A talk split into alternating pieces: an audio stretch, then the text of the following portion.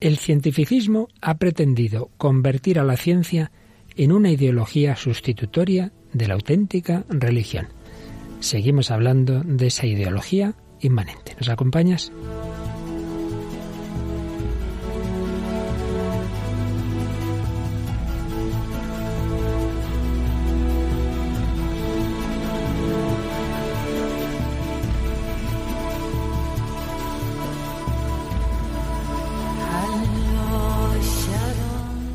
El hombre de hoy y Dios, con el padre Luis Fernando de Prada.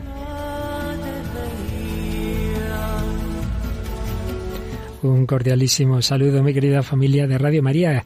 Y de nuevo, pues, con ese deseo de que estéis viviendo este tiempo pascual con la auténtica alegría y esperanza que brota de Cristo resucitado, pero además con María, en este mes de mayo, en el que acabamos de entrar. María, causa de nuestra alegría, vida, dulzura y esperanza nuestra.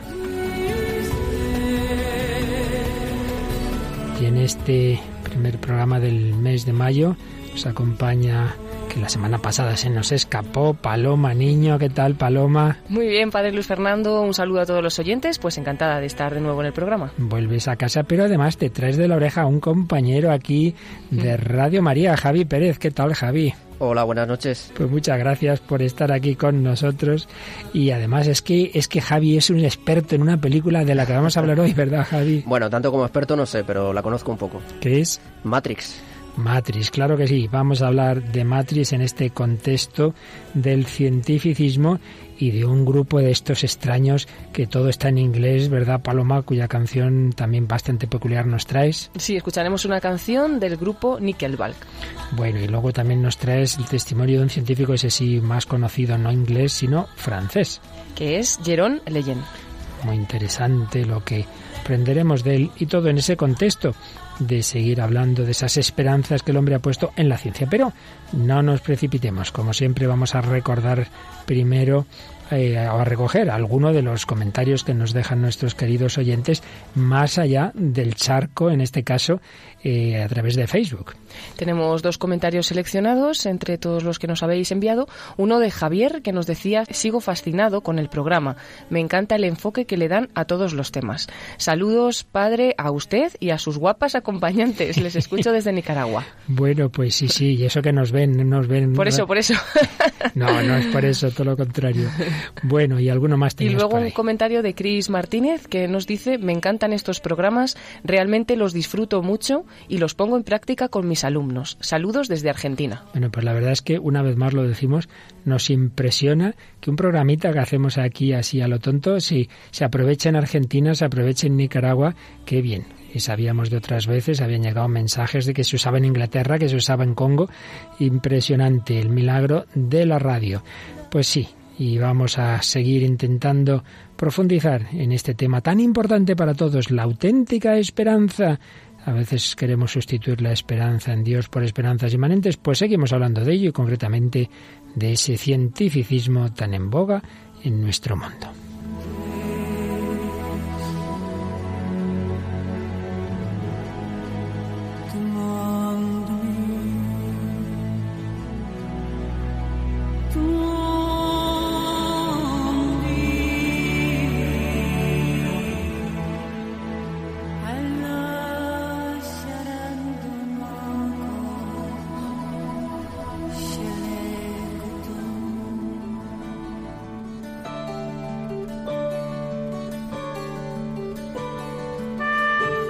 Una grandísima obra ya, un clásico, que además tiene el privilegio de ser de los poquísimos libros que ha sido citado por un gran documento del Magisterio, me refiero al Concilio Vaticano II, quiero recordar que en Gaudium et cita este libro El drama del humanismo ateo de Henri de Libac, que luego llegó a ser cardenal, el cardenal de Libac. Pues bien, uno de los capítulos lo dedica a Augusto Comte, del que hablábamos ya el día pasado, ese gran profeta, por así decir, del positivismo, de esa ideología que quiere reducir el conocimiento a los datos que llamaba positivos, es decir, meramente datos, sin interpretaciones, sin ir a las causas.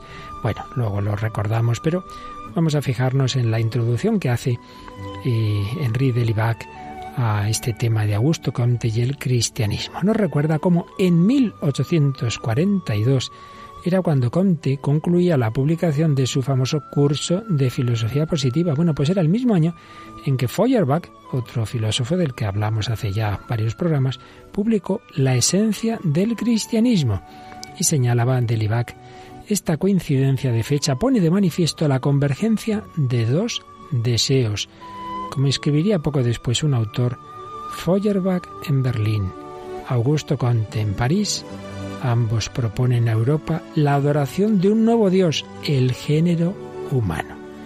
Ya se conoce el éxito que Marx debía dar al humanismo de su maestro Feuerbach, poniéndolo como base del movimiento comunista.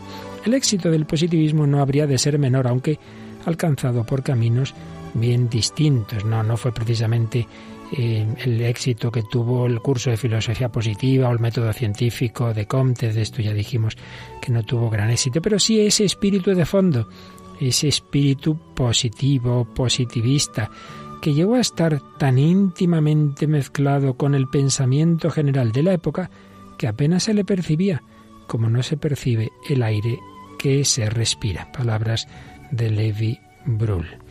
Es así. El positivismo fue entrando en ese espíritu de Europa y todavía respiramos de él.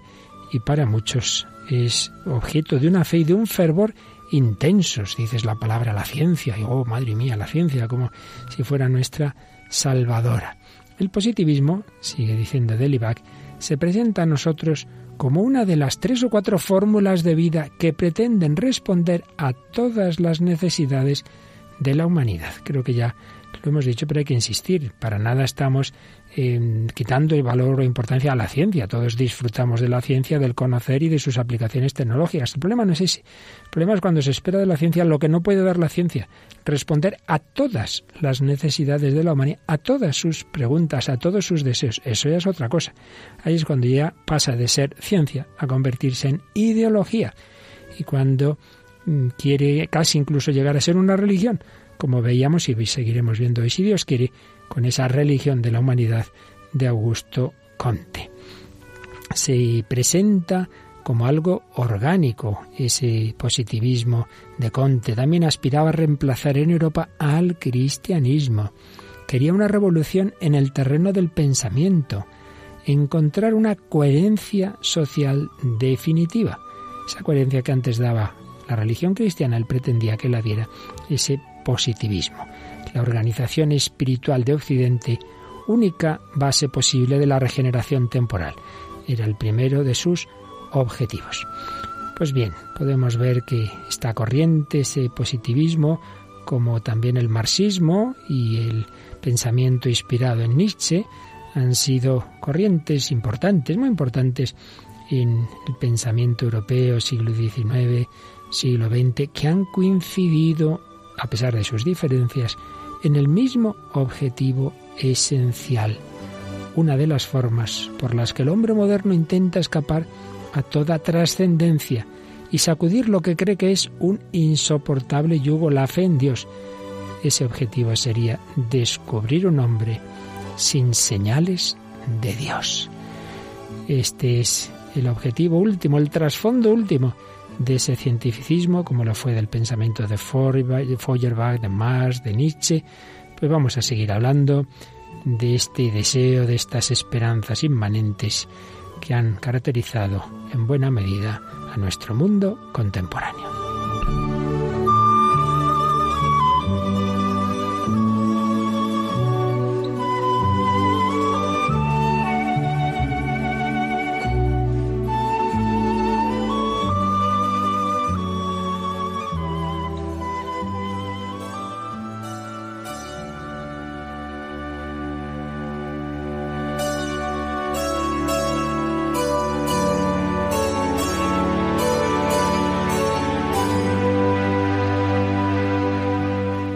Aquí seguimos en Radio María, en El Hombre de Dios, hablando de las esperanzas de la humanidad de tipo inmanente y concretamente del cientificismo. Pero vamos a recopilar un poco porque llevamos ya muchos programas y uno ha podido perder el hilo. Hablábamos en este gran bloque dedicado a la esperanza primero de que todos los seres humanos llevamos dentro de nosotros deseos y esperanzas. Sin esperanza no se puede vivir. La esperanza es consustancial al ser humano. Pero la esperanza la ponemos o bien en realidad es por encima de nosotros y por encima del mundo, sería la esperanza trascendente. Acabaremos la última parte de, de estos programas, hablarán de esa esperanza en último término en Dios y en la vida eterna. Podemos pensar que nunca se cumplen las esperanzas, será el nihilismo, será la desesperación, hablaremos pronto de, de esa actitud, o podemos poner las esperanzas en nosotros mismos, en la humanidad, en las realidades de este mundo, y es el apartado, el bloque en el que estamos. Y dentro de esas esperanzas inmanentes hemos, hemos hablado de la ilustración racionalista, ese hombre ilustrado que se apoya en la razón, del romanticismo, que más que apoyarse en la razón se apoya en el sentimiento, pero que se queda todavía por lo general en la inmanencia, de los nacionalismos totalitarios y excluyentes, cuando se hace de la nación una especie de Dios del que también se espera todo, o del Estado, Ahí hablamos bastante, dedicamos varios programas a los totalitarismos de un signo o de otro, hablamos del nazismo, hablamos del comunismo y estamos hablando ya del cientificismo, que repetimos, no quiere decir que no se valore la ciencia, sino que se espera de ella pues lo que en realidad solo se puede esperar de la religión, una respuesta a las últimas preguntas. Un cientificismo que vimos tiene un paso fundamental en Francis Bacon, luego estuvimos hablando de la ideología del progreso, de ese pensar que porque haya progreso científico y tecnológico también hay progreso en todo lo humano, en todas las dimensiones de, de, la vida humana. Hablamos de las utopías y las distopías. Dedicamos un programa con Maite Mesones a esas distopías como un mundo feliz de Aldous Huxley y hablábamos el día pasado de Augusto Comte, muy importante para todo este pensamiento cientificista y positivista. Pero démonos cuenta, y para ello volvemos a seguir la guía de un autor que varios programas nos ha ayudado, Mariano Facio, démonos cuenta de que todos estos movimientos culturales aparentemente antitéticos comparten esa misma raíz inmanentista, sea el racionalismo ilustrado, sea el romanticismo, que valora el sentimiento, pero de fondo siempre está ese apoyarse el hombre en sí mismo, ese pensar que el mundo, la naturaleza, la humanidad va a darnos todo lo que necesitamos. Pero volviendo ya y concretándonos en ese cientificismo, pues ya veíamos que, claro, el gran desarrollo de la ciencia experimental y muchos descubrimientos revolucionarios fueron dando una nueva visión del universo y dando una impresión de que el hombre lo iba a conseguir todo, todo. Y así se va pasando de la ciencia al cientificismo. Y además, y además, y se va a relacionar esto con las ideologías políticas. Mm, Mariano Facio, en su obra Historia de las Ideas Contemporáneas, sobre todo se fija en esa vinculación de la filosofía con la política y nos hace ver que, que también hay lazos, hay lazos entre ese cientificismo y las ideologías políticas, de las que habíamos hablado también aquí antes, el liberalismo, ese ese poner toda, toda la, la, fuerza, el acento en la libertad individual, el nacionalismo o el marxismo. Eh, si el cientificismo no es una ideología política, sino una visión del hombre reductiva, que partiendo del progreso científico trata de dar una explicación última de la realidad, sin embargo, tiene que ver con esas ideologías políticas porque se caracteriza el progreso de la humanidad como una fe racional en un futuro feliz y justo. Y eso es lo que han pretendido muchas de estas, por no decir todas, ideologías modernas. Los avances indudables de la ciencia experimental corroboraron ese orgullo propio de la cosmovisión liberal de la autonomía del hombre. El dominio de la naturaleza era una ampliación de la libertad individual que llevaba a hacer del hombre el señor del universo no en el sentido bíblico, sino como manifestación de la voluntad de autofundación del hombre liberal. En ese sentido, el cientificismo refuerza el liberalismo, pero también ciertas lecturas ideologizadas de los estudios biológicos y concretamente de la teoría de la evolución llegaron a conclusiones pseudocientíficas que apoyaron los movimientos racistas y esto fue luego aprovechado, como creo que ya mencionamos algo, por el nazismo y otros eh, nacionalismos excluyentes y también fundaron bases para el expansionismo europeo y norteamericano de tipo colonialista y de menosprecio de otras culturas. Finalmente, la consideración del hombre como mera parte integrante de la naturaleza, sometida a procesos físicos y biológicos análogos a los sufridos por otras especies animales, pues dieron un buen campo de cultivo para la cosmovisión materialista y atea propia del marxismo. Como vemos, hay muchas relaciones. ¿eh? Parece que una idea de un filósofo ahí se queda en su despacho. No es así. Luego estas cosas se proyectan en la cultura, se, se proyectan en la política y pueden llegar a las obras literarias, como hemos visto en bastantes ocasiones, al cine, como también hemos visto y veremos hoy, si Dios quiere. Vínculos entre ilustración y cientificismo, la razón científica como único modo válido de llegar a la verdad, el progreso material como fin último de la humanidad, en definitiva, movimientos inmanentistas, eh, sea ese racionalismo ilustrado de principios del siglo XIX, sea el romanticismo que se va a oponer a él hasta mediados de siglo, sea el cientificismo positivismo de esa última parte del siglo XIX y del XX, todo ello empalmando con la ilustración del siglo XVIII, todo, como vemos, con sus matices, pero a la vez con sus aspectos eh, relacionados y semejantes. Un cientificismo que, que, marca pues esa cosmovisión del hombre de hoy que a veces piensa, pues eso, que la ciencia lo va a conseguir todo, y que ha dado lugar, como ya hemos mencionado, diversas obras, utopías y distopías. Y por eso hoy, como en días pasados, hemos traído diversas películas eh, con un carácter eh, supuestamente científico, pues Javi Pérez nos trae está tan famosa que ha dado lugar a, creo recordar que es una trilogía ya, ¿no? Matrix. Sí, así es. Es una trilogía. La, la primera se estrenó en el año 99. Fue dirigida en Estados Unidos por los hermanos Andy y Larry Wachowski. Y bueno, fue un éxito en su momento y hay un, aún hoy día pues tiene una, una legión de seguidores. Pues danos los datos así básicos y, y bueno, sin, sin poder agotar, eh, no, nos llevaría todo el programa, pero bueno, las ideas básicas del argumento y hasta qué punto tienen que ver con lo que estamos tratando. Bueno, pues el protagonista es Thomas Anderson, interpretado por Keanu Reeves, que bueno, es un programador informático que trabaja en una empresa de software, pero por las noches y en su tiempo libre se dedica a trabajar como hacker, se dedica pues a entrar en otros ordenadores y bueno, él tiene una inquietud en su interior, lleva toda la vida pues intuyendo que hay algo más, ¿no? Que la realidad se le escapa y esto se confirma cuando en la pantalla de un ordenador, de estos ordenadores antiguos, pues sale un mensaje que dice Neo, que es el nombre que utiliza él, el, seudónimo que utilizan los foros de Internet, le dice Neo, Matrix te posee. Entonces, claro, a él le surge la duda de qué es esto de Matrix. Y entonces decide buscar a otro hacker que se llama Morfeo, que es el que le va a revelar la verdad, ¿no? Entonces, mm, no sin algunas dificultades, consigue llegar hasta él, hasta, hasta Morfeo, que va a ser quien le explique que, la verdad y qué es lo que hay detrás de esa palabra y qué es Matrix, ¿no?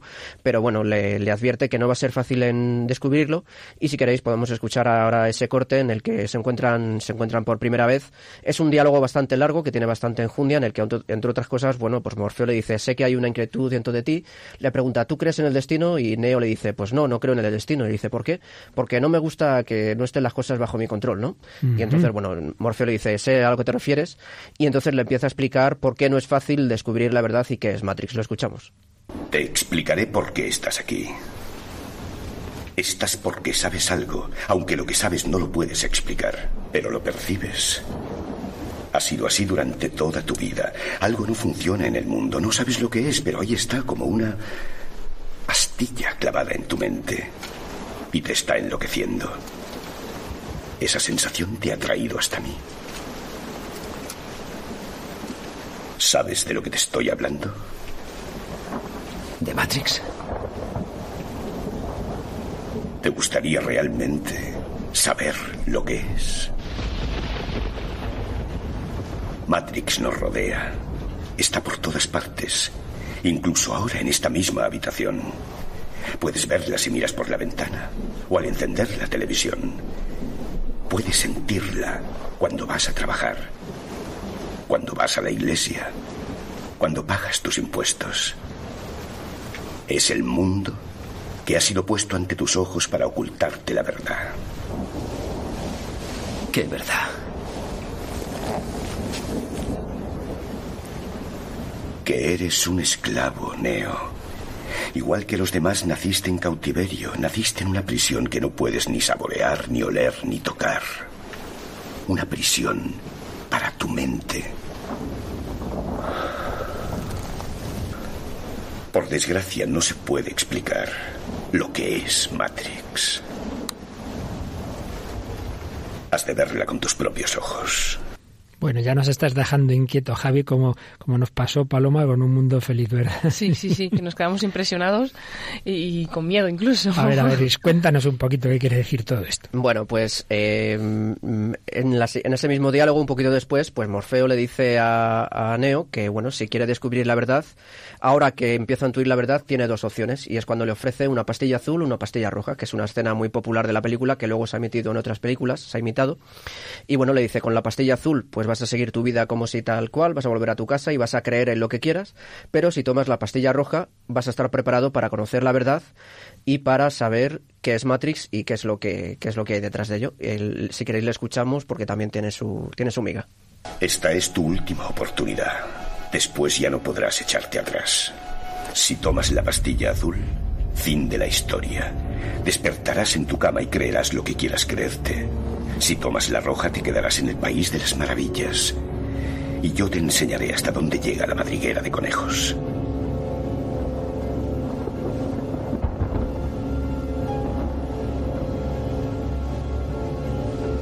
Recuerda, lo único que te ofrezco es la verdad, nada más.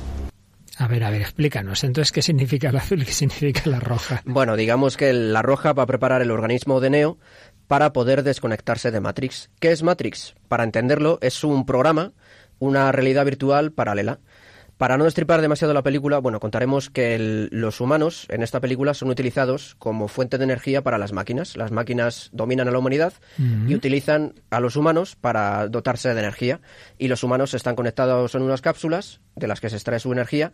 Y los humanos, pues en vez de estar durmiendo, pues tienen conectado el cerebro a una máquina. Esa máquina es Matrix y esos humanos están viviendo en un mundo supuestamente real en que tienen el trabajo, familia, se casan, mueren, pero en realidad es todo una recreación virtual, porque esa no consiste en la realidad. Entonces, eh, Neo lo que va a hacer es, gracias a Morfeo y a sus ah, compañeros, va a ser capaz de salir de esa realidad para descubrir cuál es la, esa falsa realidad, para descubrir cuál es la realidad y ayudar a su vez a los demás a los demás humanos a salir de ese engaño. Es un, para nuestros oyentes que seguramente estén muy formados y saben algo de filosofía, recuerda muchísimo al mito de la caverna de Platón. Es verdad, es verdad. Y a mí también me está haciendo pensar, un poco relacionándolo con lo que decíamos del positivismo, cuando el hombre eh, sigue lo que dice Comte, de que nos quedemos simplemente en los datos eh, experienciales, en el sentido de lo que puede comprobarse en un experimento, que no pensemos más allá, que no hagamos una reflexión metafísica, el estadio que veíamos la semana pasada, el estadio filosófico metafísico que él dice de la historia de la humanidad, mucho menos una reflexión teológica. No, no intentemos pensar demasiado, quedémonos con lo que aquí está sin más. Podría ser un, paralelo con esta película, quedémonos en Matrix, ¿verdad? de hecho, en la película hay, hay un personaje que después de estar con el grupo de Morfeo quiere volver a Matrix, porque quiere volver a esa realidad que para él es más cómoda que la, que la realidad real, valga la redundancia, ¿no?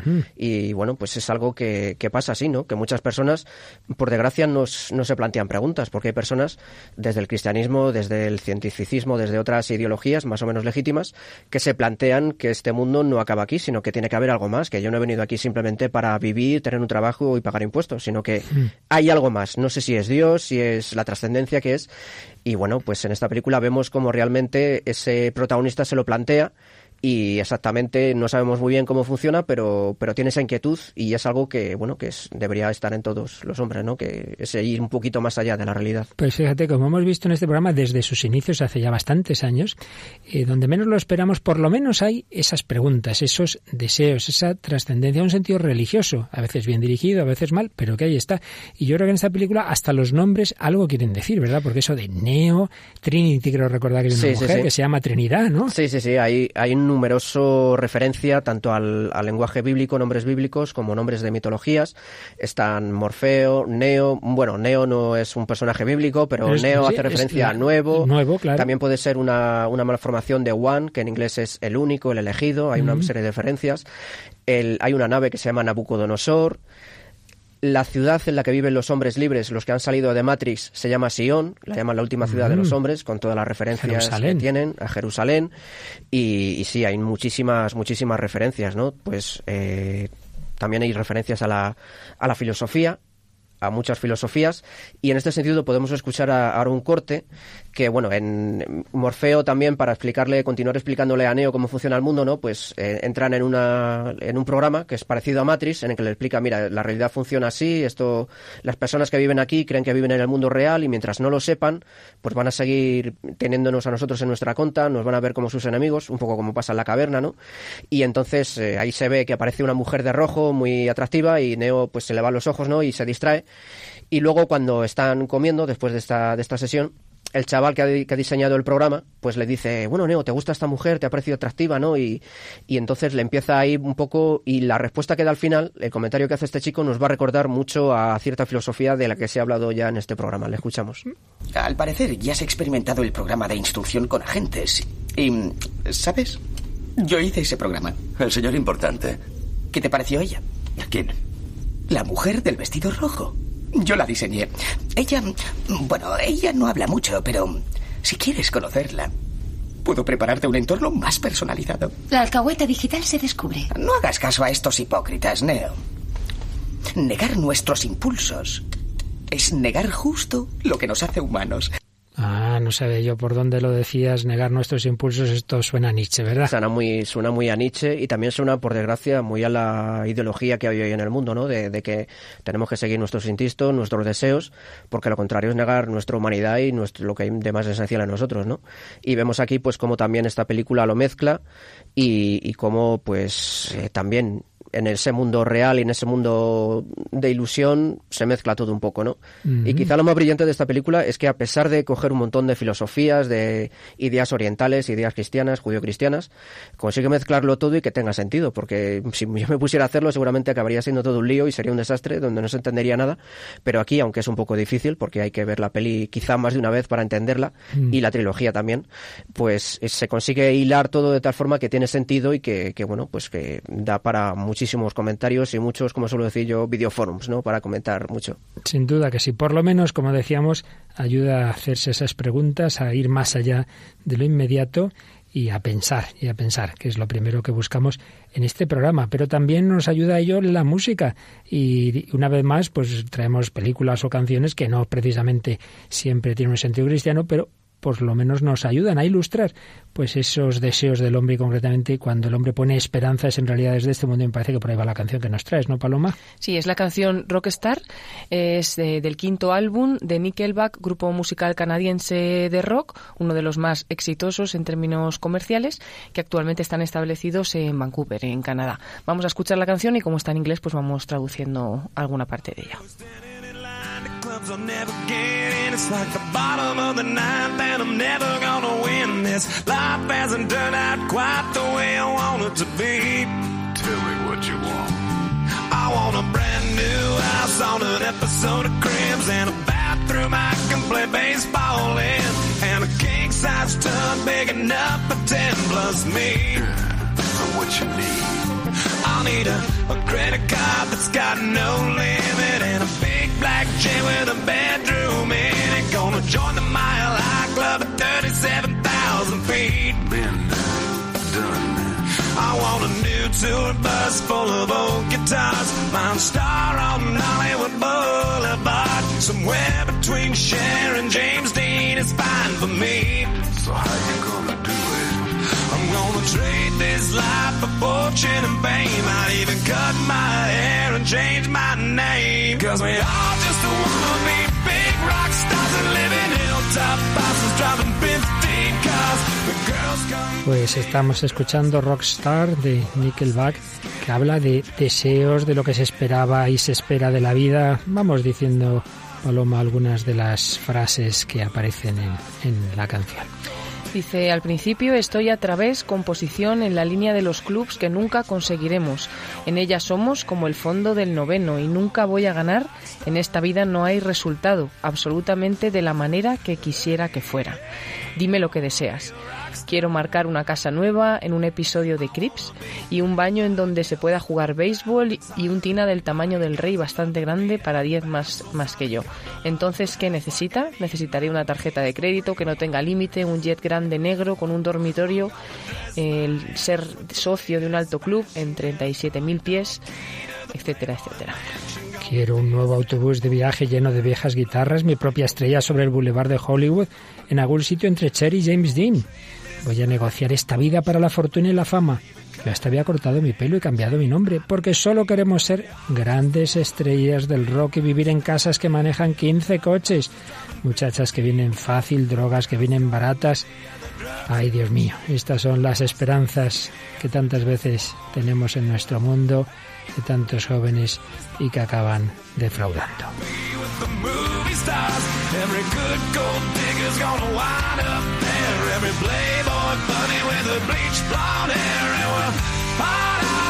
Private rooms with the latest dictionary of today's zoo. They'll get you anything with that evil smile. Everybody's got a drug dealer on speed dial. Well, hey, hey, I wanna be a rock star.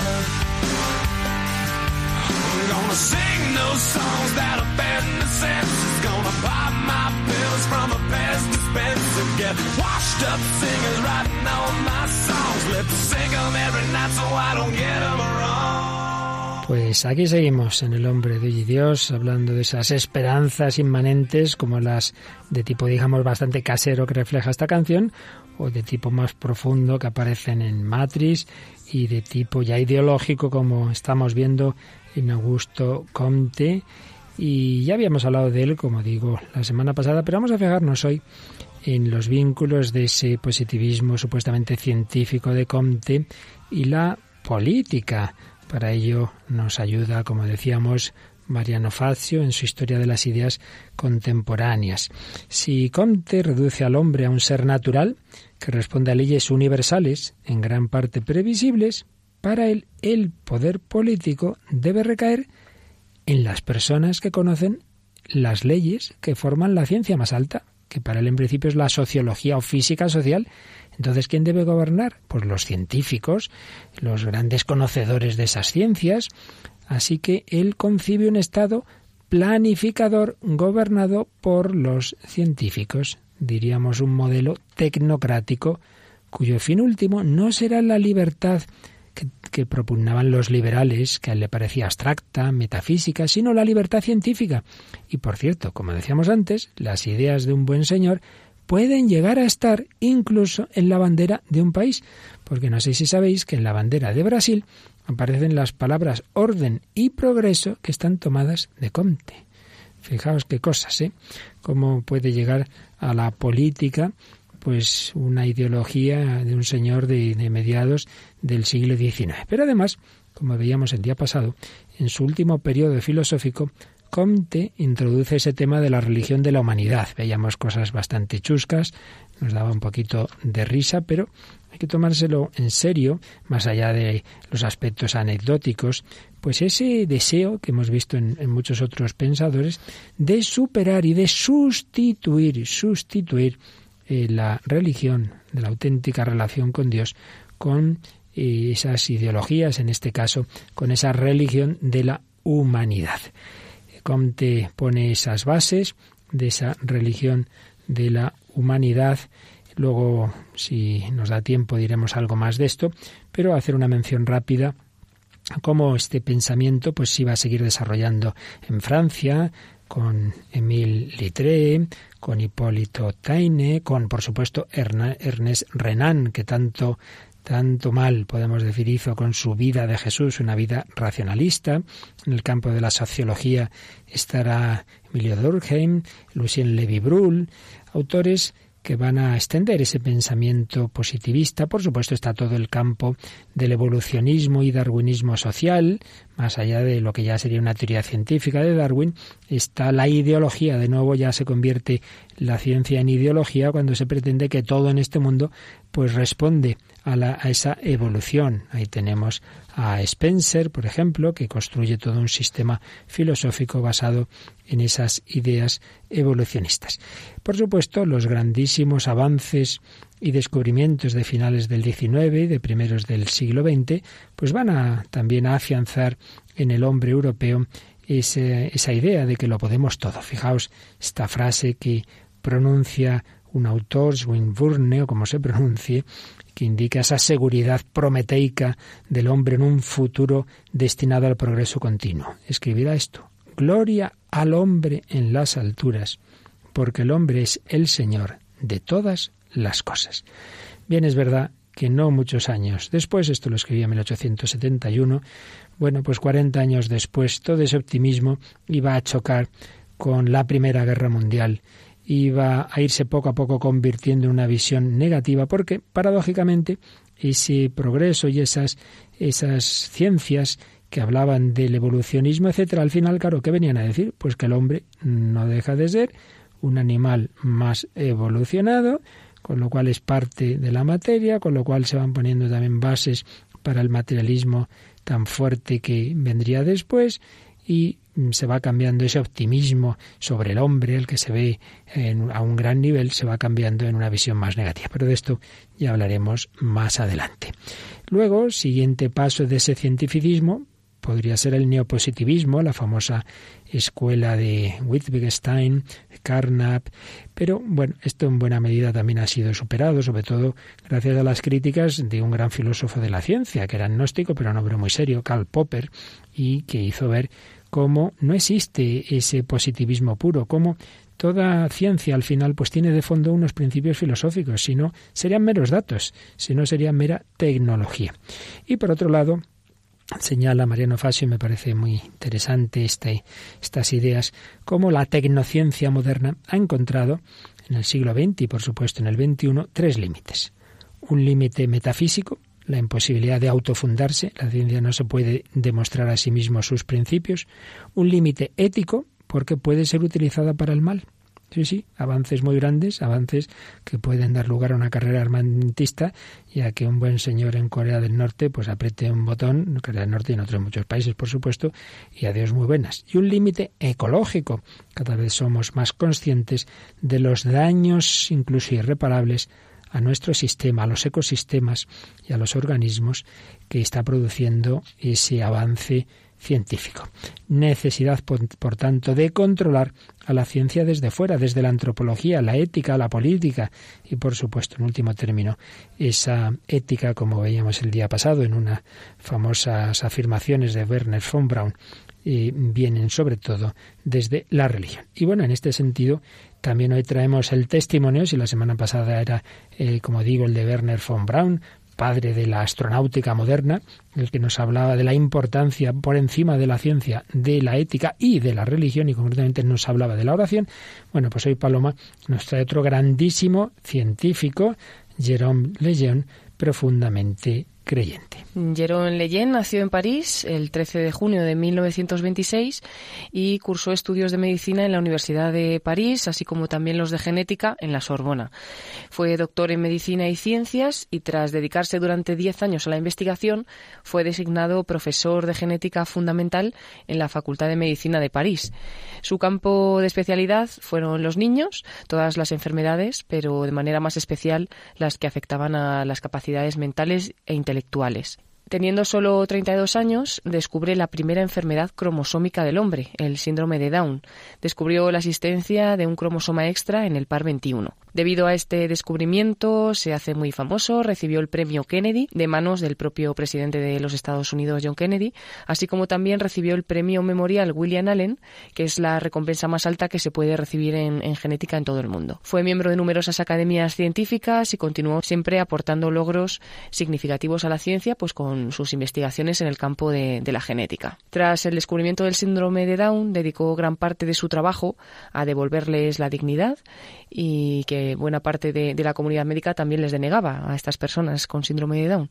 Él siempre insistió en la defensa firme de esos niños, así como también de los no nacidos. Llegó incluso a perder prestigio entre sus colegas de profesión por posicionarse de forma negativa ante la práctica del aborto. Muchos pues eh, pensaban, muchos de su mismo gremio, que la mejor forma de eliminar el síndrome de Down era eliminar al enfermo. De hecho, Paloma se comenta que él mismo fue consciente de que con algunas de esas afirmaciones el premio Nobel que todo el mundo esperaba que se le diera, dijo, con esto he perdido el premio Nobel. Y ahí no le importó. Pues mira, lo importante es ser eh, coherente con lo que pienso, ¿verdad? Justo en un discurso que dio la Organización Mundial de la Salud en el año 1971, según terminó el discurso, llamó a su mujer y le dijo, hoy he perdido el, el premio Ah, mira, Nobel. no sabía ese dato concreto, sí. Sí, y en el, en el discurso se había referido al aborto diciendo, ustedes están transformando su instituto de salud en un instituto de muerte. Caramba, como la madre Teresa lo dijo cuando ya lo recibía el premio Nobel de la Paz, también dijo unas cuantas barbaridades, entre comillas, sobre el aborto. Sí, pues él lo dijo antes, así que se, se quedó, quedó sin sin premio.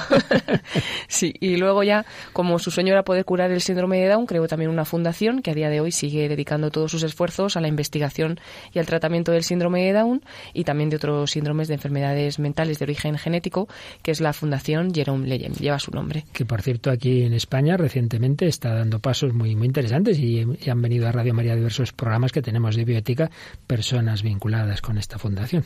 Sí, también fue reconocido por Juan Pablo II, que reconoció la excelencia nombrándole presidente de la Pontificia Academia para la Vida el 26 de febrero de 1994. Y él murió ese mismo año, el 3 de abril, un domingo de Pascua, y se ha introducido la causa de beatificación. Se anunció el 25 de febrero de 2017 que se iniciaba esta causa. Hace nada, pues fíjate que mira, no recibió el premio Nobel, pero a lo mejor recibe el premio de la canonización, que es bastante más importante. La verdad que sí. pero Sí, sí. lo reciba o no lo reciba, porque ya sabemos que de los millones de santos que ha habido en la historia son canonizados unos poquitos, pues claro, eso es- ya es un tema, mm, digamos, eclesiástico, ¿no? Y no se puede canonizar a, mucha- a todo el mundo porque no, no da la vida, ¿no? A, a quienes tienen que hacer los procesos, pero lo importante es que Dios así lo vea, ¿verdad? Entonces, Pues sí, que- y antes comentabas, ¿no? De cómo la, la ciencia tiene que ser también guiada por la ética. Y Claro. este es un ejemplo clarísimo de cómo un descubrimiento que precisamente él lo que quería era hacer algo bueno, que era ayudar a las personas con síndrome de Down, se utiliza para un fin malo que es abortar y acabar con estas personas cuando aún no han nacido. Y por Sí, eso. Y hoy día para todas las manipulaciones genéticas, tantas barbaridades, ¿verdad? En que se toma al hombre como medio para un fin, a veces con, con objetivos teóricamente, bueno, no, pues para ayudar a, a otro niño, entonces con este embrión hacemos, oiga, pero que una persona nunca puede ser medio para otra. Claro. Ese es el error.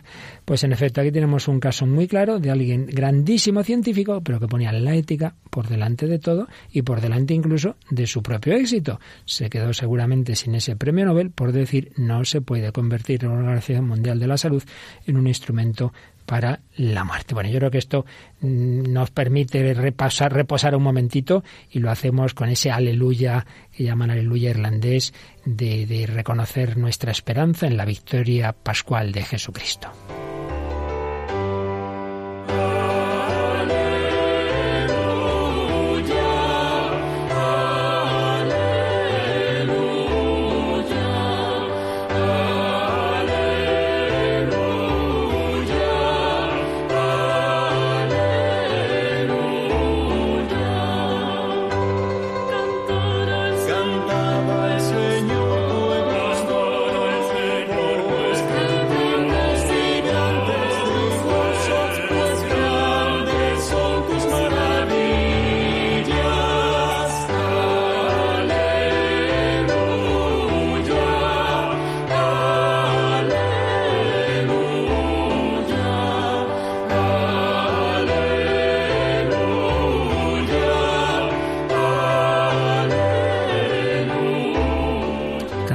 Al Señor, solo Él es el Redentor, solo Él merece todo nuestro amor, nuestro culto, y no esa humanidad a la que Augusto Conte pretendía dar ese culto, el culto de la religión de la humanidad. Los minutos que nos quedan vamos a resumir lo que algo de lo que dice Henri de Libac estudiando a Comte. Se pregunta si era agnóstico, si era ateo. Señala cómo en un primer momento da la impresión simplemente de que es agnóstico, porque lo que viene a decir es que el pensamiento humano no da más que para lo que se encuentra en los fenómenos, digamos, no para ir más allá de los fenómenos que capta la ciencia. Por tanto, no hay que hacerse grandes preguntas, no hay que ir a las a las sustancias, no hay que ir a las causas, eh, mucho menos hay, hay que ir a la trascendencia. Entonces, en ese sentido, simplemente sería un hombre que dice, mira, la mente humana no está preparada para hacerse las grandes preguntas. Yo no sé si existe o no existe algo más allá. En este sentido, sería agnóstico, no ateo. No ateo, pues, y además, de hecho, hay textos de Comte en que se distancia de los ateos. Dicen, hombre, no hay, no hay que hacer esas elucubraciones que hacen los ateos, es intentar negar la existencia de Dios. Simplemente, para Comte, Dios simplemente es incognoscible. Para el positivista son incognoscibles las causas de los fenómenos y, por supuesto, la causa última. No es ni deísta ni ateo, es ignorante de lo que hay más allá. Eso, en principio, es lo que parece. Y, sin embargo, Delibac piensa que hay algo más, que hay algo más, que es verdad que se distancia del ateísmo, pero que en el fondo tiene un ateísmo más peligroso aún, que es que viene a decir que es que eh, ¿qué es eso de que el hombre se haga ese tipo de preguntas? Es que ni siquiera debe hacérselas ya, porque mm, lo que hay es lo que hay. Estamos en un mundo en el que hay que quedarse en lo que aparece ante nuestros ojos y no hay que darle vueltas a estas cuestiones. Y él confía en que la humanidad llegue a ni siquiera plantearse esas preguntas. Un positivista ni afirma ni niega la existencia de Dios, escribirá, porque prescinde de esas hipótesis hipótesis vacías de sentido, vacías de sentido. Entonces, eh, viene a decir que en el fondo tiene un ateísmo extraño, un ateísmo análogo al de Feuerbach, al de Nietzsche y al de Heidegger. En realidad, y aunque él se distanciaba del ateísmo de su época, quería rebasar el ateísmo, considerándolo todavía como una posición demasiado tímida. Para él, ese ateísmo que que había tiende a prolongar el estadio metafísico, tiende a pensar demasiado.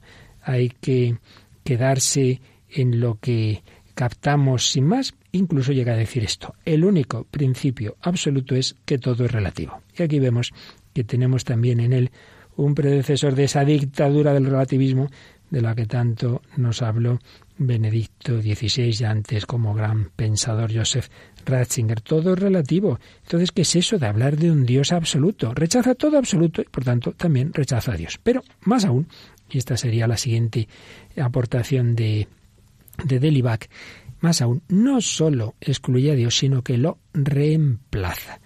Y en este sentido, señala Henri Delibac, si no es ateo, Comte es antiteísta, como Feuerbach, como Nietzsche, antiteísta. Y fijaos, una vez excluido Dios, si se desea que no vuelva más, es preciso reemplazarlo sin esperar a más.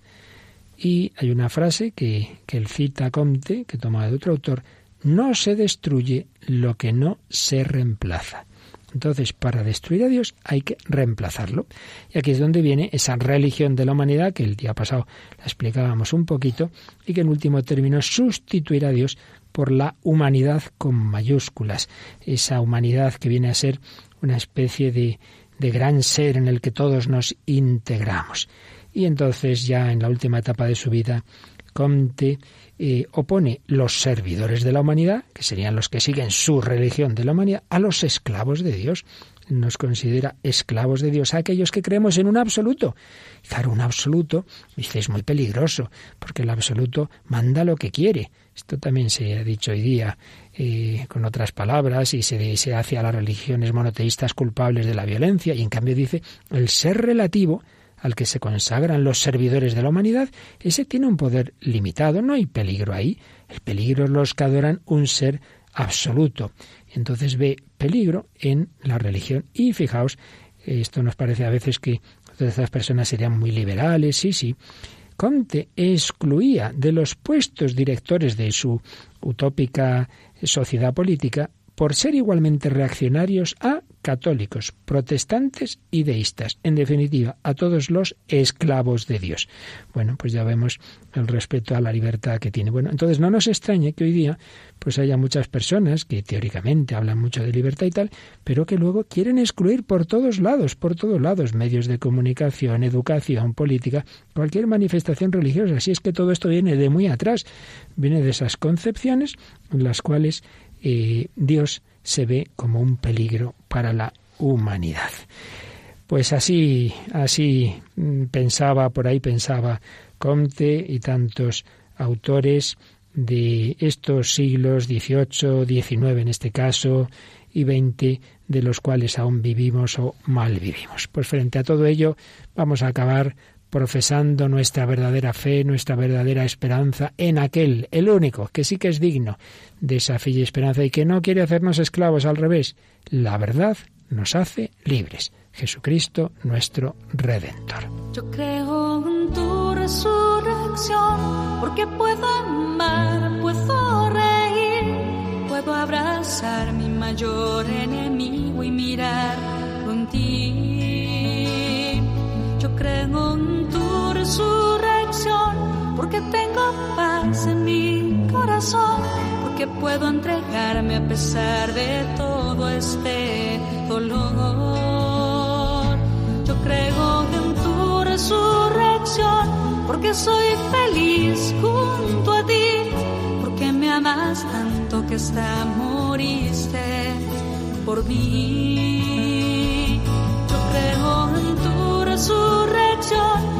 Puedo amar, porque tengo tanto, tanto, tanto para entregar.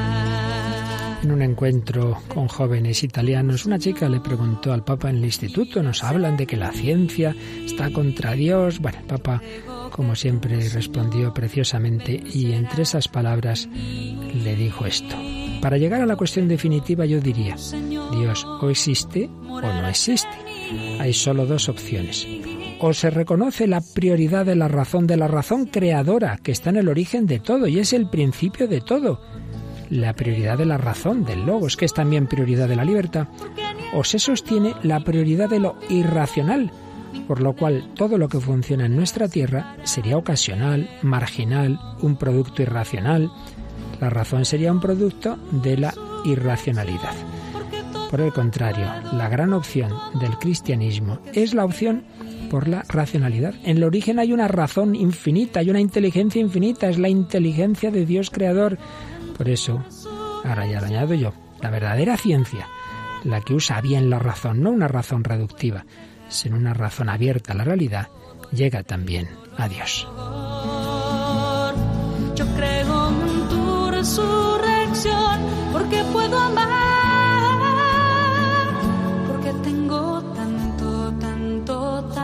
para entregar. Yo creo en ti, Señor yo creo en la fuerza de tu vida. Creo que donde sobreabundó el pecado, sobreabundó más tu gracia. Creo en la fuerza de tu pequeña semilla en nuestro corazón, que da el ciento por uno. Creo que vives en nosotros. Yo creo en ti, Señor.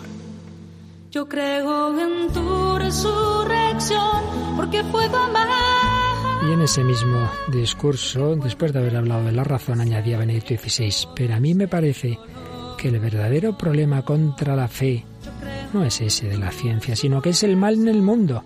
Nos preguntamos cómo es compatible el mal con esa racionalidad del Creador. Y aquí necesitamos al Dios que se encarnó y que nos muestra que Él no solo es una razón matemática, sino que esa razón originaria es también amor.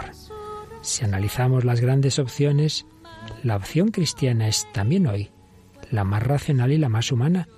Y por eso podemos elaborar con confianza una visión del mundo basada en esa prioridad de la razón, en esta confianza en que la razón creadora es amor y que este amor es Dios. Aquí está la clave.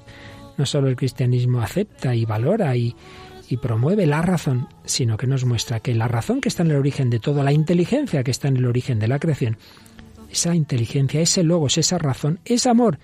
Y el amor se ha hecho carne en Jesucristo y ha asumido también el mal y el dolor, pero lo ha vencido con la resurrección.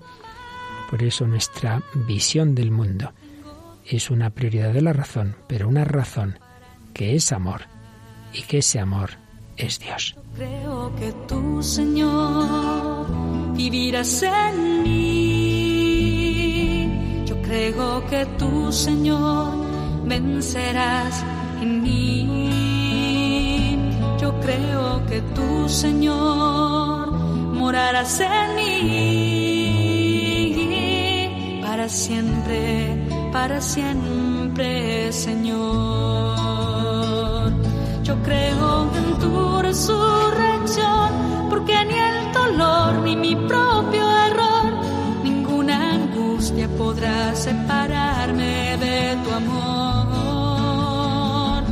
Yo creo en tu resurrección,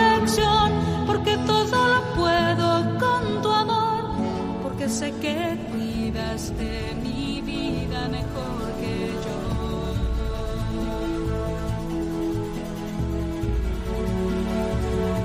Yo creo en tu resurrección. Bueno, Javi Pérez, ¿te ha gustado nuestro programa? Sí, sí, la verdad que sí. Bueno, me gustan todos, pero este que he participado, pues bueno, un poco más. Y a nosotros, Paloma, lo que nos ha enseñado de esa interesante e inquietante película, Matrix, ¿verdad? Sí, yo no me acordaba que era así la película, así que me llevo deberes. Todos Ma- los programas Paloma, me es- llevo es deberes que a lo mi malo de este programa es que tenemos que leer un montón de libros y ver un montón, Y ver un montón de películas. Nuestros que no- oyentes estarán igual, ¿eh? que no nos da la vida, luego así pasa que no dormimos.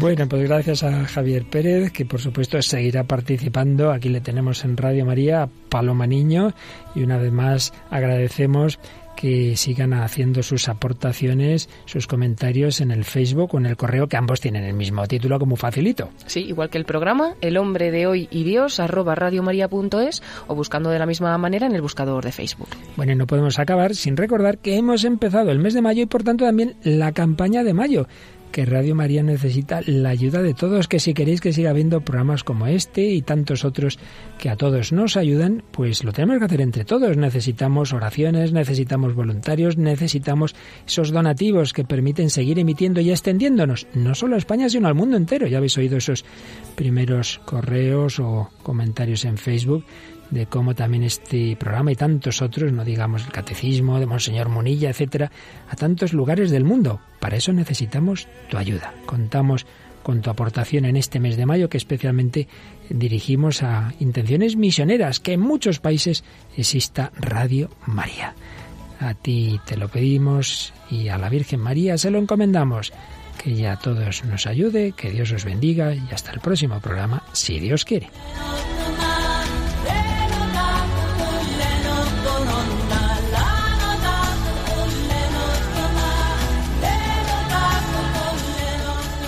Así concluye El hombre de hoy y Dios, un programa dirigido en Radio María por el Padre Luis Fernando de Prada.